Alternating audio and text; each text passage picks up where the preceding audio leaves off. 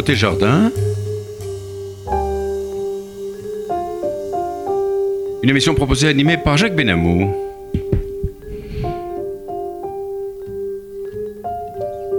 Notre ingénieur du son, Mademoiselle Louise Denis.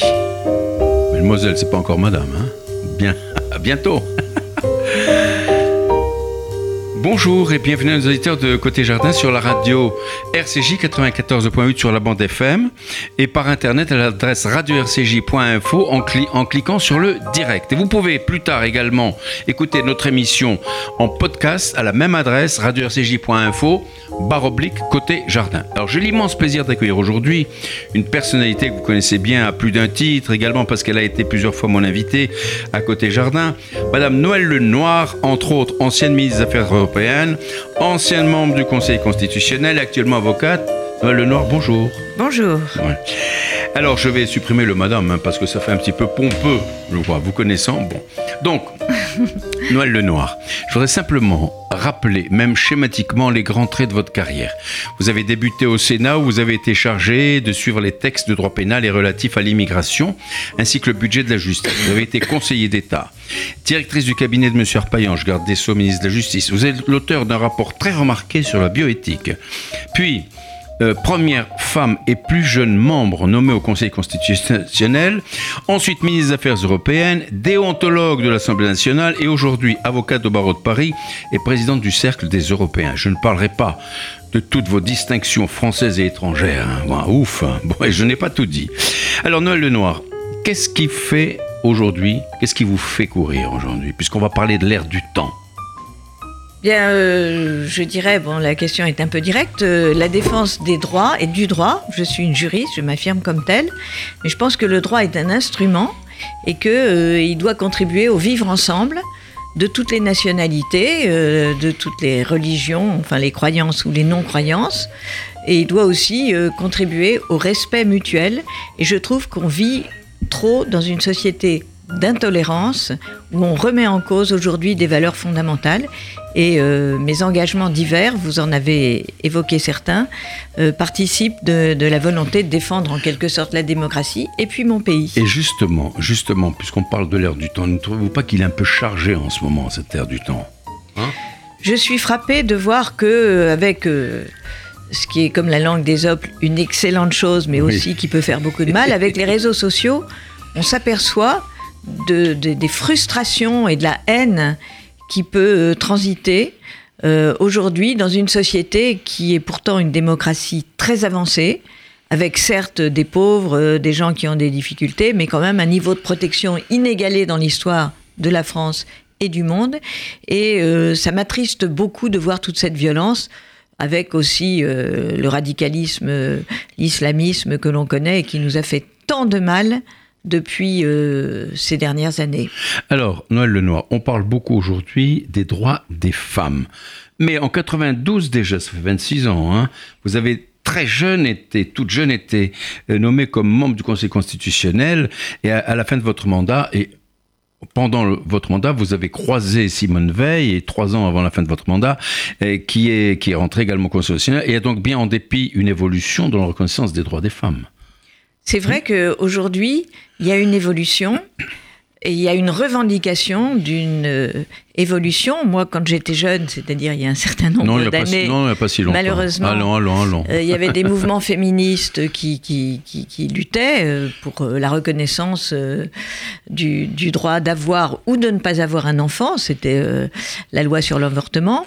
Aujourd'hui, les combats ont changé, mais ce qui me frappe, c'est que les mouvements de femmes, les associations de femmes, sont très silencieuses. On ne les entend pas. Mais et pourtant, il y a des enjeux considérables, puisque dans la même société, je prends l'exemple de la France, bien entendu, on voit à la fois euh, des femmes qui accèdent de plus en plus à des niveaux de, de, responsabilité élevés. Mais de l'autre côté, il y a une régression absolument formidable au nom de la religion et qui me paraît euh, créer des tensions extrêmement dangereuses pour la démocratie. Mais justement, justement, euh, ce problème de la parité, indépendamment de cette parité, la situation des femmes dans notre société, vous dites que, bien entendu, de plus en plus, on voit des femmes accéder aux responsabilités, mais quelle est-elle au fond? Parce que toutes les femmes n'accèdent pas aux responsabilités. Euh, il y a quand même, il y a quand même un, vrai problème. Je pense, je pense que de disparité, on va bon, dire. Déjà, l'égalité entre hommes et femmes, elle date euh, de la Constitution de 1946. C'est une égalité en droit, mais qui ne s'est pas reflétée dans les faits, puisqu'on a continué avec euh, un partage des tâches. Il est très difficile pour une femme d'avoir une belle carrière si elle n'a pas, pour l'aider à élever ses enfants, soit une famille, euh, des, des, parents par exemple, ou suffisamment d'argent pour poursuivre sa carrière. Et ça, ça n'est pas normal. Euh, comme vous l'aurez remarqué, bon, les femmes qui font de la politique, euh, beaucoup d'entre elles n'ont pas d'enfants. Madame Merkel n'a pas d'enfant, Madame Theresa May n'a pas d'enfant. C'est très compliqué pour une femme de faire carrière s'il n'y a pas un partage des, des, tâches entre les deux membres du couple qui sont suffisamment égalitaires et à cet égard je crois qu'on n'est pas arrivé au bout. Pas encore. Alors que pensez-vous de la, de la GPA, la gestion pour autrui, euh, que d'aucuns considèrent comme la marchandisation du corps de la femme Moi, je suis contre euh, la maternité de substitution. Ça me fait un peu penser aux nourrices du 19e siècle, euh, qui avaient des enfants. Se contentaient simplement de nourrir. Voilà. Oui, mais elles avaient des enfants pour pouvoir allaiter aux enfants, les enfants des autres. je trouve que, certes, euh, le besoin d'avoir des enfants, c'est quelque chose de, très charnel et, souvent euh, qui perturbe beaucoup si c'est difficile. Mais euh, je pense que ce serait un pas dans le statut de la femme c'est-à-dire demander à une femme de, porter dans son ventre l'enfant d'un autre. Je pense que c'est une certaine instrumentalisation. C'est peut-être parce que j'appartiens encore une fois à une certaine génération, mais je suis contre. C'est une marchandisation du corps de la femme, effectivement. Alors, euh, puisqu'on a commencé à évoquer ça, le port du, burkini et celui de la burqa n'a-t-il pas atteinte à la liberté de la femme? Mais certains vous disent que oui, mais c'est leur choix, euh, bon, etc.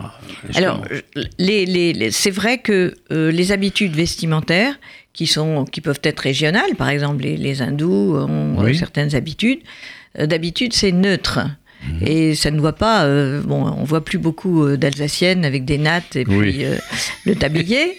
on pourrait, mais il ne s'agit pas de ça. Le bonnet. J'étais un peu étonnée quand M. Castagnère a dit que le voile, c'était comme nos mamans catholiques. Je n'ai jamais vu de maman catholique avec le voile. Non plus. ma mère était une femme, très jolie femme, Qui très, très élégante. Et je, ne l'ai même jamais faire, vu faire la cuisine, donc je ah ne l'ai jamais vu non plus porter le voile. Donc je trouve ça un tout petit peu étonnant de banaliser ce qui pose quand même question non pas le, voile sur la tête, mais euh, le voile intégral ou semi-intégral, qui est revendiqué comme voulant s'exclure d'une société égalitaire et comme voulant nier les valeurs d'une société que, euh, dans laquelle on vit et dans laquelle on ne peut pas vivre, me semble-t-il, heureux et en rendant heureux euh, les, autres. membres de cette mmh. société, mmh. si on s'en exclut et si au contraire on nie ces valeurs qui sont pour moi des valeurs des Lumières. Absolument. Mais alors, il y a quand même euh, quelque chose qui est étonnant, c'est le silence des associations féministes. Alors, pourquoi elles ne disent rien, on ne les entend pas? Quand on parle du burkini, quand on parle de la burqa, quand on parle justement de la dissimulation du corps de la femme, les associations féministes, non, ne disent rien du tout. Elles trouvent que c'est normal. Quel est leur... Euh, Je pense que les associations féministes, de manière générale, en France, sont devenues extrêmement faibles. Oui. Euh, elles, on ne les sont entend pas nues par des idées politiques. Il y a des associations, il y a des associations professionnelles, euh, les femmes ingénieures, euh, les femmes avocates ou juristes, etc. Mhm. Mais d'un certain niveau. Et je pense que peut-être parce que ce thème est repris maintenant par tous les gouvernements français successifs, mais je suis comme vous, je ne les vois pas et je trouve ça assez, assez curieux. Oui, et ça continuera longtemps, vous ne savez pas. Ben, c'est-à-dire, je, pense que, je, pense que beaucoup, beaucoup se sont politisés. Je me souviens qu'il y avait une fameuse association féministe, je crois le MLF, qui avait pris position contre le traité constitutionnel européen au motif que ce traité aurait remis en cause le droit à l'IVG. Il n'y avait rien de tel dans le traité.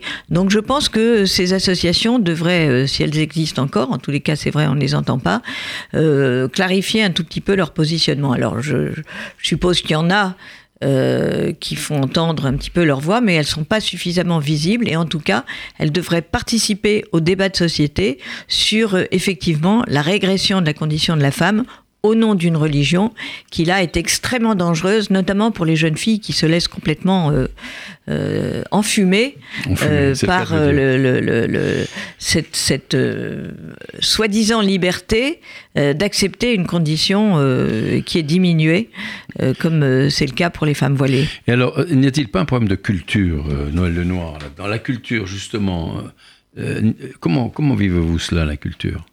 Euh, Aujourd'hui, aujourd'hui, ce sont euh, ces femmes qui ont la même culture que les autres, en, en principe, celles qui vont à l'école, etc., euh, comme les autres enfants, comme les autres jeunes filles, euh, et pourtant, elles, elles arrivent à se retrancher. Alors, nous sommes dans une société globalisée. Les frontières sont ouvertes. Mhm. Avant, les frontières étaient ouvertes pour certains milieux, euh, c'est-à-dire euh, les intellectuels, les écrivains. Les Euh, Quand on hein. lit Stéphane Zweig, euh, les scientifiques qui s'intitulaient République universelle des savants. Donc, il y avait des liens entre eux. Mais c'était vraiment un niveau très très particulier euh, de la société. Aujourd'hui, on est dans une société ouverte. Il est plus facile euh, d'aller à Hong Kong ou à Rio de Janeiro euh, que de prendre le métro et aujourd'hui le train pour aller à son travail. C'est un fait. Donc, ça devrait être une richesse. On devrait mieux se comprendre les uns les autres. Mais ici, c'est un petit peu différent parce que euh, cette euh, intégration de, différentes cultures a l'air de se faire au prix d'une remise en cause de nos conquêtes depuis euh, plus de 200 ans, c'est-à-dire la tradition des Lumières, l'universalisme, le respect de l'autre, et le fait aussi, dans une société plurireligieuse, que la religion doit se faire discrète. Oui, c'est pour prendre le problème de la une laïcité, expression ça. de la Cour européenne des droits de l'homme. C'est pas seulement la laïcité, ça dépasse la laïcité. C'est-à-dire que c'est vraiment une façon de vivre ensemble en respectant l'autre et euh, en respectant ses croyances, même si pour la personne en cause, ce sont des croyances absolues qu'on ne peut pas négocier. Mais la façon de le respecter, c'est de se montrer discret et tolérant euh, dans euh, sa Mais- propre Mais conviction. ju- justement, ça ne provient pas d'un choc de culture. Il y a des gens qui ont peur de ce mot, le choc des cultures. C'est vrai. Il y a quand même, il y a quand même euh, des différences fondamentales entre la culture occidentale et la culture orientale. Alors en France, il y a à peu près, il y a certainement euh, plusieurs millions. On, on parle entre 6 et 7 millions de, de, de personnes euh, d'origine musulmane ou euh, de cette culture-là. Fort heureusement, euh, il y a quand même euh, un fait euh, social et culturel qui existe. Mais euh, aujourd'hui, et notamment chez les jeunes, il y a un radicalisme qui s'installe, euh, non seulement dans l'exclusion, mais également dans le rejet de l'autre et l'agression et l'agressivité vis-à-vis de l'autre. Et ce qui me paraît extrêmement grave, c'est que cela a été véhiculé non seulement euh, dans certains milieux, euh, radicaux, euh, des imams radicaux, etc., mais par l'éducation nationale française. Oui. J'ai sous la main Oui. un manuel d'histoire nationale édité par les éditions Hachette pour la classe de 5e, Oui. c'est-à-dire des enfants de 11 ans. Oui. 11, Les 12 ans, premiers, euh, les premiers Chapitres. Mhm. sont consacrés à l'islam, Oui, pourquoi, pas, pourquoi pas, et à la sûr. vie de Mohamed. Je regarde la page 16 Oui. et je vois un paragraphe intitulé Djihad, qui cite la sourate 4 du Coran, verset 29, qui indique ceci Combattez ceux qui ne croient pas en Dieu, ceux de la religion du livre. C'est-à-dire que on revient quand Oui, même oui. beaucoup sur ce qu'a dit Aragon, Oui. qu'il faut respecter et qu'il faut aimer ceux qui croyaient au ciel et ceux qui n'y croyaient pas. Hmm Combattez-les jusqu'à ce qu'ils payent l'impôt en signe de leur soumission. Dieu a attribué un rang plus élevé à ceux qui combattent pour Dieu qu'à ceux qui restent dans leur foyer. Et ce euh, paragraphe, euh, cette reproduction qui est quand même extrêmement violente, incroyable. terriblement violente, Incroyable. Un, un livre de Et- cinquième. est assortie de deux questions proposées aux enseignants pour qu'ils les posent Aux enfants. à leurs enfants, à, élèves. le- à leurs Aux élèves. Première question, contre qui les musulmans doivent-ils combattre? Deuxième question, que doivent faire les juifs et les chrétiens vaincus? Comment s'étonner dès lors des violences contre les juifs et les chrétiens de la part de jeunes musulmans à qui on aura, si je puis me permettre cette expression familière, bourré le crâne Oui, oui, on peut le dire.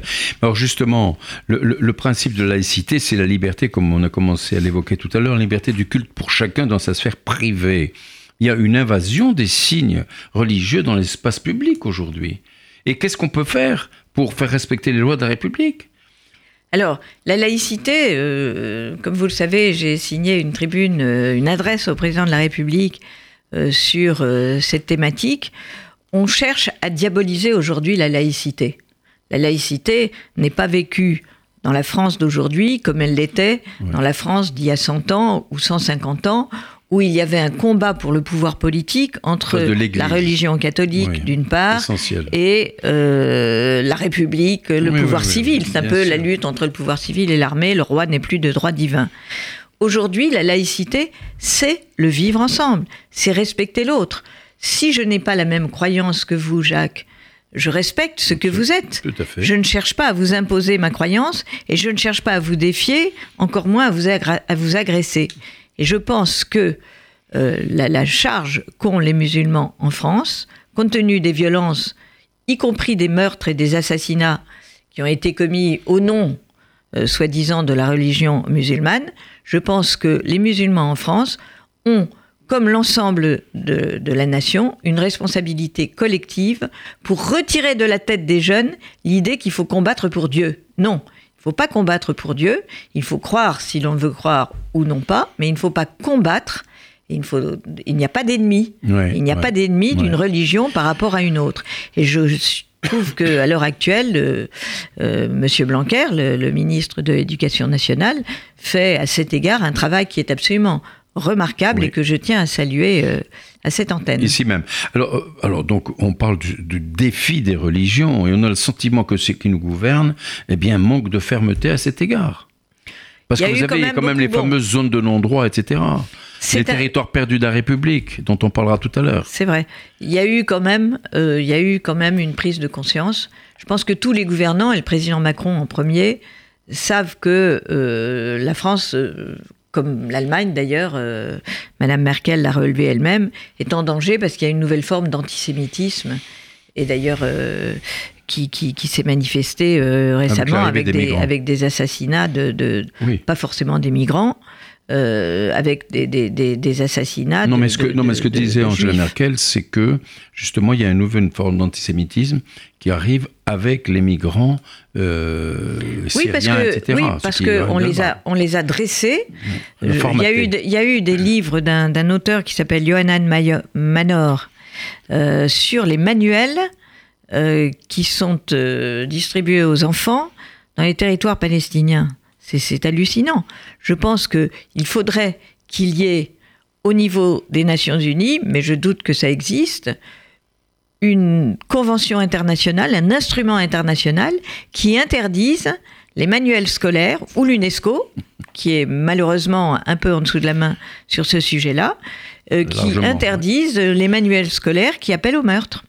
Ça paraît évident, mais c'est terrible de devoir dire ça aujourd'hui au XXIe siècle.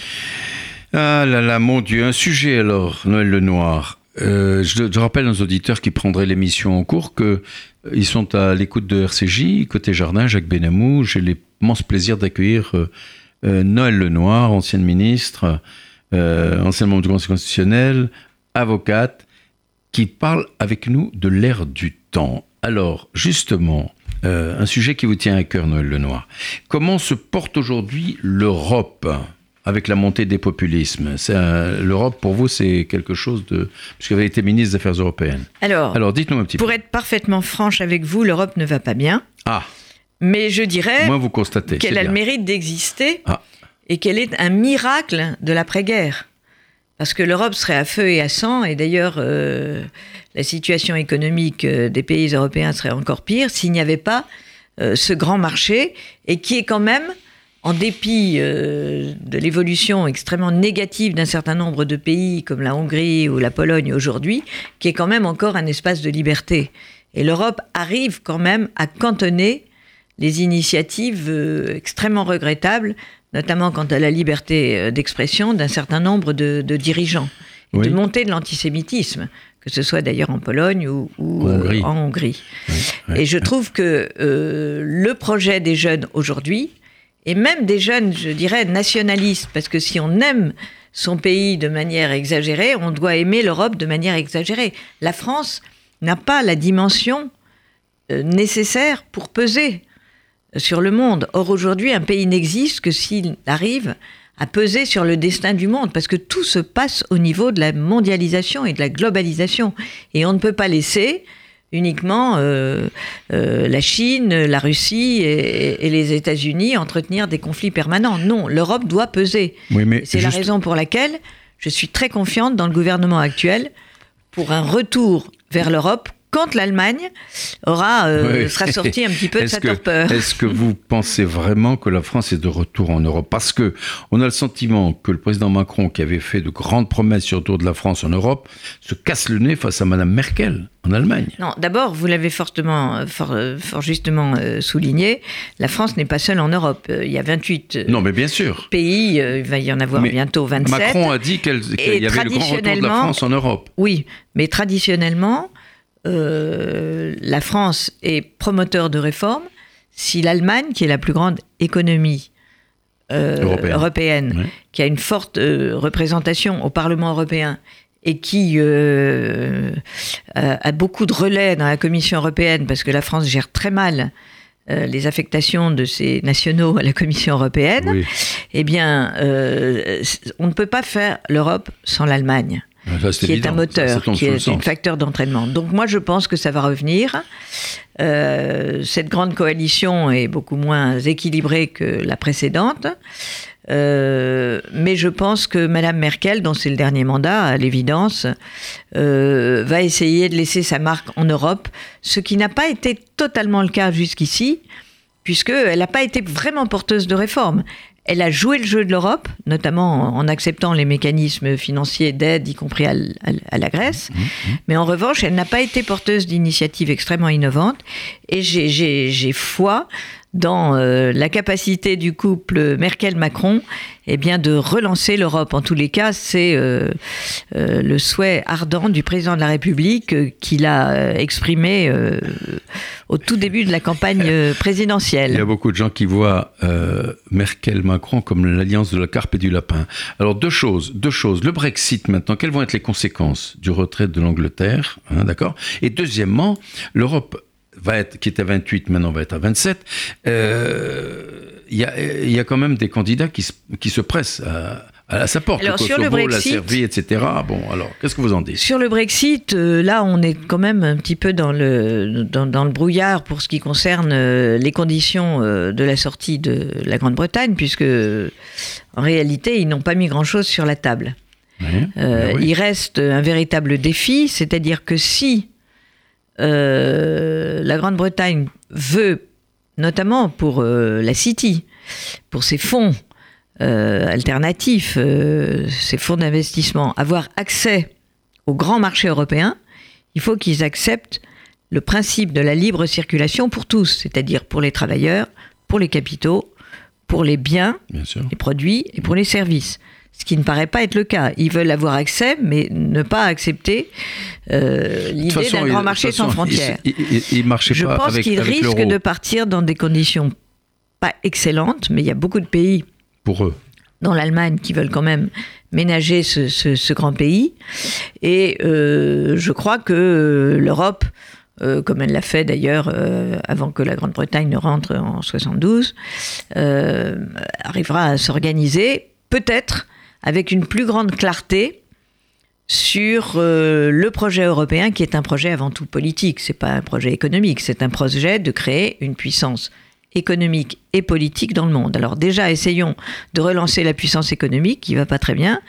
Et songeons aussi à la puissance politique. Je suis frappée de voir que euh, les jeunes Européens aujourd'hui ont bien compris que l'enjeu c'était renforcer la sécurité, la défense, c'est très important, et puis aussi essayer d'avoir des mécanismes, euh, encore une fois, de défense commerciale face aux, aux défis de la Chine et maintenant euh, des États-Unis, puisque les États-Unis sont redevenus protectionnistes. Et il ne faut pas oublier qu'en période de paix, si on considère euh, qu'on est en période de paix, l'Europe est la première puissance mondiale.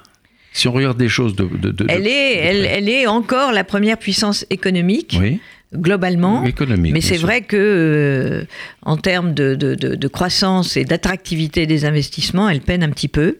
Mais euh, regardez, euh, depuis l'élection d'Emmanuel Macron, l'image de la France, et je, je- je regrette que ça ne soit pas assez popularisé dans notre pays, a totalement changé. J'ai discuté avec pas mal de, chefs d'entreprise qui ont soit réaliser déjà des, des, projets de réinvestissement en France, soit vont le faire. Et donc, il y a vraiment une attractivité nouvelle pour notre pays du fait qu'on est en quelque sorte presque le seul pays véritablement stable en Europe, avec un pouvoir politique qui est déterminé et qui a un véritable programme qu'il réalise. Oui. Il euh, y a un pays qui, qui piaffe à la porte de l'Europe, la Turquie d'Erdogan. Alors, est-ce qu'elle a une Alors chance? ça, Alors bon, la Turquie d'Erdogan, malheureusement, n'est pas la Turquie de Kemal Atatürk. Ah ben. C'est même le contraire, puisque les frères musulmans, peu de le dire. Euh, les frères musulmans, dont Erdogan est un des représentants, sont de farouches adversaires de la laïcité qu'avait instauré euh, Kemal Atatürk dans son pays, qui en avait fait une grande puissance. Alors, euh, tant que l'économie va à peu près, les votes en faveur d'Erdogan, notamment dans les campagnes et dans les milieux extrêmement religieux, frères musulmans, vont rester majoritaires. Mais euh, le problème de la Turquie est un problème extrêmement douloureux parce que c'est un grand pays, c'est une grande culture. Et il y avait aussi des milieux éclairés euh, extrêmement euh, avec des intellectuels. C'est quand même le pays qui a emprisonné le nombre le plus élevé de, journalistes dans le monde, ce qui est absolument inacceptable et qui a décimé véritablement décimé l'armée, ben qui euh, certes n'avait pas euh, toutes appétences démocratiques, mais qui était quand même un rempart contre le radicalisme euh, islamiste. Et je suis extrêmement inquiète sur cette société, notamment parce que on lui a donné un peu carte blanche, puisqu'on verse quand même des milliards d'euros à la Turquie pour, pouvoir, pour pouvoir organiser ces, ces, camps de réfugiés.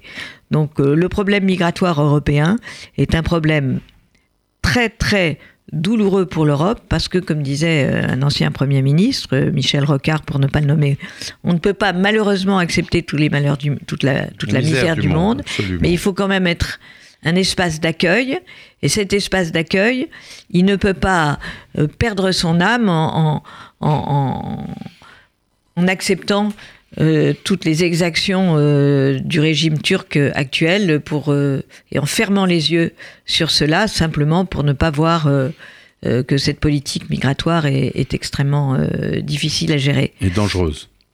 Dangereuse. Alors, on, revient en France, si vous voulez, puisqu'on parle de l'air du temps. Hein. Alors, Macron, le président Macron, dit je vais réformer, je vais réformer. Actuellement, ce qui se passe à la SNCF, il veut réformer euh, de façon parfaitement légitime, je pense. Quand on regarde ce qu'il propose, c'est parfaitement raisonnable. Euh, quand on voit les grèves, les réactions de tous ces syndicats, qu'est-ce que, vous en dites, vous? Qu'est-ce que ça vous inspire? Mais Moi, ça m'inspire euh, qu'il y a un changement fondamental. Euh, en 95 et même ensuite, euh, dès qu'il y avait des grèves, puisque ça n'intéresse plus que le secteur public maintenant, les grèves pratiquement, euh, la population était vraiment derrière les grévistes. Ce qui a changé aujourd'hui, c'est que ça n'est plus le cas c'est qu'il y a une prise de conscience des, des, des, des, impératifs de solidarité. Ça a été plus difficile pour les, pour les retraités, je l'admets, parce que ça n'avait pas été vraiment annoncé, et que le timing entre l'augmentation de la CSG d'une part et la suppression de la taxe d'habitation, notamment, euh, ça intéresse les personnes âgées, euh, n'a pas été bon. En revanche, il n'y a pas ce que euh, certains aimeraient intituler euh, le ruissellement ou euh, la convergence des luttes. Non, il n'y a pas de convergence des luttes. Il y a au contraire une, pente descendante pour un certain syndicat qui a été un petit peu le, leader de tous les autres syndicats. Je, je nomme la CGT parce qu'ils n'ont pas de projet. Ils n'ont pas de projet, ils n'ont rien à offrir que le maintien, que le maintien des situations acquises. Or, le maintien des situations acquises dans un monde qui bouge et à l'ère de la mondialisation, c'est la mort, c'est le chômage, c'est les difficultés économiques, c'est euh, une SNCF qui a 50 milliards de dettes, c'est-à-dire presque deux fois plus que le budget de l'éducation nationale. Donc c'est ingérable. Et j'espère J'espère que, euh, c'est le souhait d'ailleurs, euh, je pense, euh, de la majorité de la population, que les syndicats vont retrouver leur rôle qui est aussi de porter des réformes. Alors vous savez, il y a beaucoup de gens qui disent c'est absolument anormal que dans le secteur public, il y ait des grèves. On pourrit la vie de gens comme cela. Est-ce que vous trouvez que Alors, il y a déjà un service minimum qui a été instauré du temps de Nicolas minimum, Sarkozy. minimorum. C'est vrai qu'en Allemagne, par exemple, la grève est interdite dans le secteur public. Euh, Pas dans le secteur public, mais dans la fonction publique. Oui, oui. Euh, alors, est-ce que c'est le secteur public? Dans la fonction publique, certainement. Euh, bon, je pense que euh, on n'est pas encore mûr pour cela, Euh, mais on pourrait renforcer le service minimum, euh, notamment quand la grève occasionne tant de pertes d'argent Ah oui. et fait couler euh, proprement euh, des entreprises qui déjà ne vont pas très bien, oui. Alors, ou des administrations. alors, Noël Lenoir, puisqu'on est revenu en France, venons à Paris. Est-ce qu'on peut faire de Paris une grande place européenne? Voilà. Alors, comme vous le savez, euh, on a essayé de le faire avec la place financière. Mhm. Bon, ça n'a pas été. C'était Londres, la place financière. hein Oui. Alors pourquoi? C'est vrai qu'en France, nous n'avons pas de, de fonds de pension. On a refusé euh, de, de gé- de gérer la retraite, et d'ailleurs, ça n'est pas prévu dans les cartons de- du gouvernement et toute la pile de réformes qui est encore devant nous. Euh, les fonds de pension, c'est contraire à notre culture. Mais dans le passé, ça n'avait pas d'inconvénient, puisque nous étions sous un régime de capitalisme d'État. C'est-à-dire que les entreprises étaient financées par l'État. C'était des entreprises d'État. Mhm. Aujourd'hui, elles ne sont plus financées par l'État, qui n'a plus d'argent, mais elles n'ont pas de fonds de pension. Donc euh, c'est un dilemme qui est euh, quasiment insoluble et qui conduit aux grosses difficultés que, que nous connaissons aujourd'hui en France, dans nos champions, chez nos champions mondiaux, par exemple comme EDF, ne parlons pas d'Areva, la SNCF, le secteur public est en crise. Donc je pense que euh, ce qu'il faut, c'est euh, effectivement essayer euh, de retrouver une attractivité. Déjà, la France a, a obtenu d'être le siège de l'agence bancaire européenne, Oui. mais euh, je crains que euh, place financière européenne, nous y arrivons très difficilement. Il y a un autre enjeu Oui. Ah oui qui serait, Oui. par exemple, euh, de faire de Paris, Oui. peut-être avec euh, d'autres villes en Europe, mais de faire de Paris, euh, ce qui n'est revendiqué par aucune capitale européenne véritablement aujourd'hui, une véritable place juridique. D'ailleurs, je signale qu'avec le Brexit, vous avez beaucoup d'avocats de cabinets en Anglais et anglais qui viennent- s'installer en France. euh, en France et s'inscrivent au barreau de Paris Oui, oui, oui. et cherchent à s'inscrire au barreau de Paris ou à revenir à Paris. Je crois beaucoup dans l'avenir de Paris comme place juridique. Oui, mais alors, l'avenir de Paris, mais alors, euh, on parle de la saleté de Paris maintenant, les Parisiens et tout ça, on en a assez de voir courir des rats dans les rues, etc. Qu'est-ce que vous en dites, vous? Alors moi, je pense que effectivement, si Madame Hidalgo, ce que je souhaite, nous écoute, Oui. je pense que Madame Hidalgo ne peut pas ne pas contribuer à la rénovation, à la restauration du prestige de Paris, qui effectivement est très largement entamé par une saleté qui est aberrante. Et- les, né- les mégots, euh, les, chiens, enfin. Oui, bien sûr, euh, oui, les déjections euh, canines. les poubelles, je pense qu'il faut déjà mettre euh, des cendriers Oui. dans. Paris, oui, partout. Euh, il faut changer de ces poubelles qui euh, sont soi-disant anti-terrorisme, mais on peut très Ah oui, bien mettre une bombe dans une là, voiture, donc ça n'a absolument.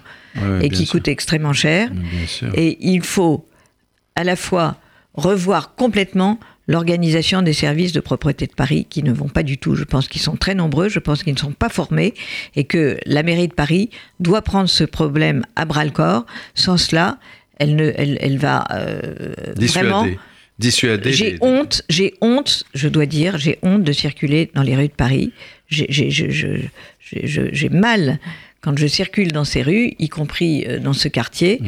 quand je vois le délabrement Ah oui. des rues et, les, et également les nids de poules dans les trottoirs C'est et les travaux Ah qui oui, n'en finissent jamais, sur lesquels on ne voit jamais euh, aucun véritable chantier. Donc je crois que vous avez bien fait de finir par cela. Ouais, le respect de l'autre, Oui. c'est aussi le respect de l'espace collectif que sont les rues, oui. les trottoirs. Elle a été élue pour ça, pour Et- faire de et- Paris une belle ville. Et il faut retrouver, il faut retrouver un esprit de solidarité. Cet esprit de solidarité, ça veut dire que chacun est comptable de la propreté de sa ville comme notre espace commun. Voilà. Alors, Noël Lenoir, bravo pour ce plaidoyer pour Paris. Moi, je pense qu'aux prochaines élections, vous devriez vous présenter. Bah oui, pourquoi Hein pas. Je voterai pour vous. hein. Bon, Voilà. j'ai pas encore annoncé ma candidature, mais je pourrais y songer. Voilà. Alors, dans un autre, un, un cas beaucoup plus douloureux, vous êtes scandalisé par le procès qui est fait à l'historien Georges Bensoussan, par une kyrielle d'associations, etc., euh, islamistes et autres, à propos. Il y a aussi la Ligue des droits de l'homme, le MRAP, Oui. les sans-papiers et le comité euh, dit contre l'islamophobie en France. Voilà. Euh, à propos d'une phrase euh, prononcée par Georges Bensoussan au cours d'une émission de radio, une phrase qui est complètement sortie de son contexte, alors qu'en première instance, il avait été relaxé. Aujourd'hui, le parquet de Paris a fait appel, ainsi que toutes ces associations, et c'est quand même ahurissant. Euh, quand, quand le Et ça, c'est vraiment le signal d'une forte pathologie. Oui.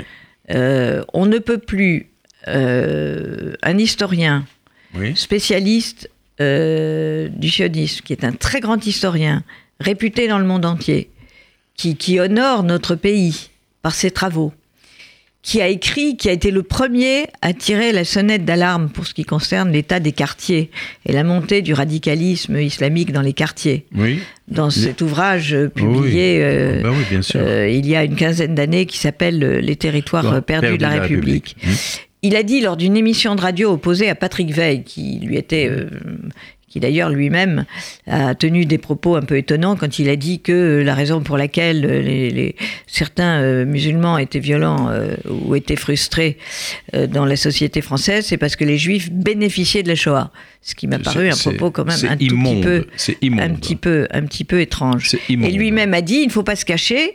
Euh, dans les quartiers, euh, dans les, les, les familles arabes, euh, on, tête, on est nourri à l'antisémitisme comme on tête le lait de sa mère. Il a repris les propos d'un sociologue algérien qui Oui. d'abord les a niés, Musulman. musulman, Musulman, bien sûr. qui d'abord les a niés, puis ensuite euh, s'est réconcilié, etc. Et il a porté un regard sociologique sur une certaine culture qui est véhiculée, malheureusement, comme chez les catholiques dans l'entre-deux-guerres, les, les familles de la bourgeoisie catholique, il y avait aussi un antisémitisme qui, qui, qui était euh, viscéral, mais qui n'est pas congénital, qui est culturel. Et il a, le lait, c'est la culture, ce n'est pas le gène, ce n'est pas le chromosome. Et donc on lui fait un faux procès dans le cadre d'une stratégie d'intimidation contre, contre laquelle il faut absolument lutter. Et j'ai été appelé à témoigner à ce procès. J'ai quand même été très étonné de voir euh, la position effectivement euh, du parquet dans cette affaire comme vous. Ouais, Euh, ça m'a fait très mal. Ça m'a fait très mal parce que c'est très dangereux. C'est ahurissant. L'arrêt sera rendu quand alors? L'arrêt sera rendu en principe le 24 mai. Euh, Noël Lenore, on, est- on arrive presque au bout de notre émission. Bien sûr, le temps passe tellement vite avec vous. Vous êtes président du Cercle des Européens. On entend parler du Cercle des Européens. Alors, quels en sont les buts?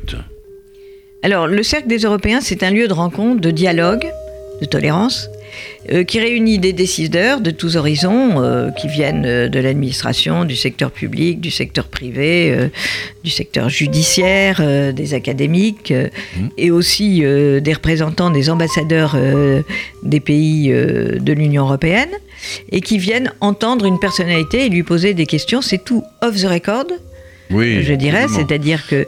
Et c'est simplement, secret.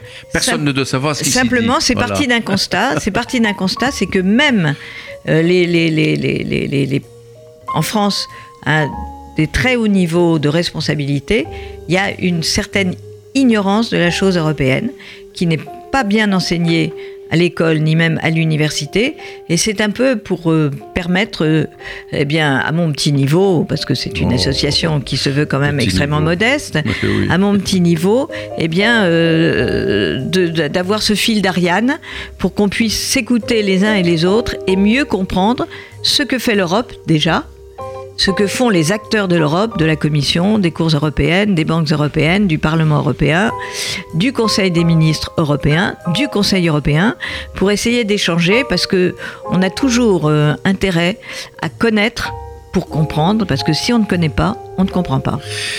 Formidable, Noël Lenoir. Alors, on arrive vraiment en termes de mission. Vous qui êtes une femme extrêmement active, vous faites plein de choses, etc. Qu'est-ce que vous avez sur le feu en ce moment? Alors, ce que j'ai sur le feu en ce moment, Oui. bon, euh, bah, j'ai toujours, l'idée d'écrire un petit, un petit pamphlet, mais favorable à l'Europe, que j'ai sous le coude. Et puis aussi, je suis en train de rédiger un papier qui m'a été demandé à l'occasion euh, pour, pour célébrer euh, Simone Veil. Et je m'en réjouis qui, comme vous le savez, Ah oui. va euh, être honoré en rentrant au, au Panthéon. Panthéon. Donc je vais aller au Conseil constitutionnel, revoir un certain nombre d'archives, ce qui va me rajeunir, comme vous l'avez souligné tout à l'heure, de quelques années. Et puis euh, faire euh, ce, ce papier sur, euh, sur Simone, sur mon amie Simone, que je regrette beaucoup, mais dont je suis heureux qu'elle soit rentrée par la très grande porte dans l'histoire de notre pays. Noël Lenoir, écoutez, je vous remercie beaucoup. Je rappelle aux auditeurs qu'ils sont à l'écoute de Côté Jardin sur RCJ. Jacques Benamou, j'ai eu l'immense plaisir d'accueillir Noël Lenoir, ancien ministre des Affaires européennes, entre autres choses. Merci, au revoir.